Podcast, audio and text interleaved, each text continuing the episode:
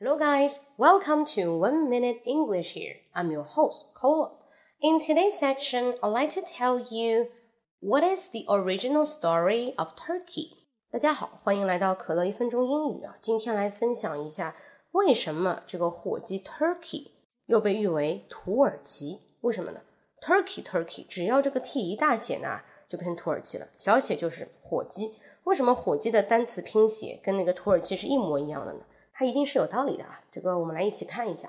那最早的时候呢，非洲有一种鸡叫做珍珠鸡。这个珍珠鸡呢，为什么要珍珠鸡啊？取名，因为它的毛上有一粒一粒的白色的东西，就感觉像珍珠一样的，像个孔雀一样，其实就是一种鸡啦。OK，那土耳其呢有一个地方叫做 Istanbul，它是一个贸易的港口，就是经济的一个发展。土耳其经济发展靠的是 Istanbul 这个地方啊，很繁荣。那那里有一个商人。这个商人呢，就把这种非洲的珍珠鸡啊，就卖给了欧洲国家。那欧洲国家里面包括英国，英国人一吃啊，味道很好，但有点硬。他想知道这个到底是哪里过来的，哪里进口的？那一看是土耳其，因为是土耳其商人卖的嘛。那他们想都没有想，就把这个鸡命名为 Turkey，因为是土耳其商人运过来给我们的嘛，就叫 Turkey 了。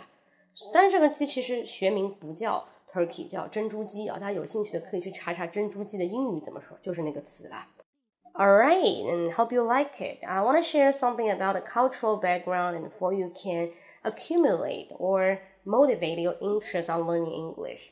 啊，可以积累或者激发大家学习英语的兴趣。这就是为什么有的时候我想分享一些关于文化的东西。那我中文如果说的有前后顺序很颠倒啊，大家可以跟我指出来啊，没有关系。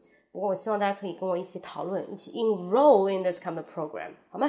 我的微信公众号呢是英语口语风暴，英语口语风暴，大家可以给我留言。OK，so see you next time，拜拜。